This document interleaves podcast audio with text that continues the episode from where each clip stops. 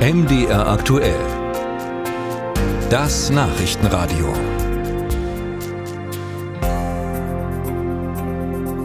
Hier ist es trocken, ganz anders als an der Landesgrenze von Sachsen-Anhalt und Thüringen. Wir reden jetzt über das Hochwasser in Mitteldeutschland und schauen in die kleine Gemeinde Mönchpfiffel-Nikolaus-Reuth. Dort fließt die Helme, sie fließt schnell und sie trug zuletzt immer mehr Wasser. Es gilt die höchste Alarmstufe 4 und das alles, weil aus der Talsperre Kelbra Wasser abgelassen werden musste.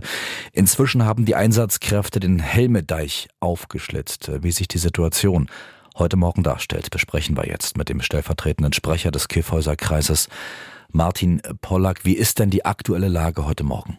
Also ähm, die Pegelstände werden kontinuierlich äh, von unseren Einsatzkräften kontrolliert. Derzeit ist die Lage unter Kontrolle. Das Wasser kann westlich und südwestlich von Mönchpfiffel-Nikolausried ähm, ablaufen. Dort wird sozusagen ein Ried, also Ackergelände, als Ablaufort genutzt. Nun wurde da gestern Abend der Deich aufgeschlitzt. Wie muss man sich denn äh, sowas vorstellen? Wie ist das abgelaufen? Sie müssen sich das vorstellen, dass nach enger Abstimmung äh, mit den Ländern Thüringen und Sachsen-Anhalt sowie den betroffenen Landkreisen ähm, die Entscheidung getroffen wurde. Dann ist dort, äh, wurde dort der Deich circa ähm, auf zehn Meter, in zehn Metern sozusagen durch einen Bagger ähm, geöffnet. Jetzt ist der Deich also inzwischen geöffnet. Was passiert jetzt? Also das, äh, der Deich wurde geöffnet, damit das Wasser ähm, westlich und südwestlich von Mönchpfiffel und Nikolausried entweichen kann, um sozusagen eine Gefährdung der Ortschaft, ähm, um der entgegenzuwirken. Diese Stelle, wo diese Maßnahmen stattfanden, liegt ja so ziemlich genau an der Landesgrenze von Thüringen und Sachsen-Anhalt.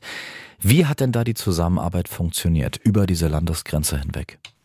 Also die Zusammenarbeit lief sehr gut. Wir waren immer, also der Küffhäuser Kreis war immer im engen Austausch mit dem äh, Landkreis Mansfeld-Südharz.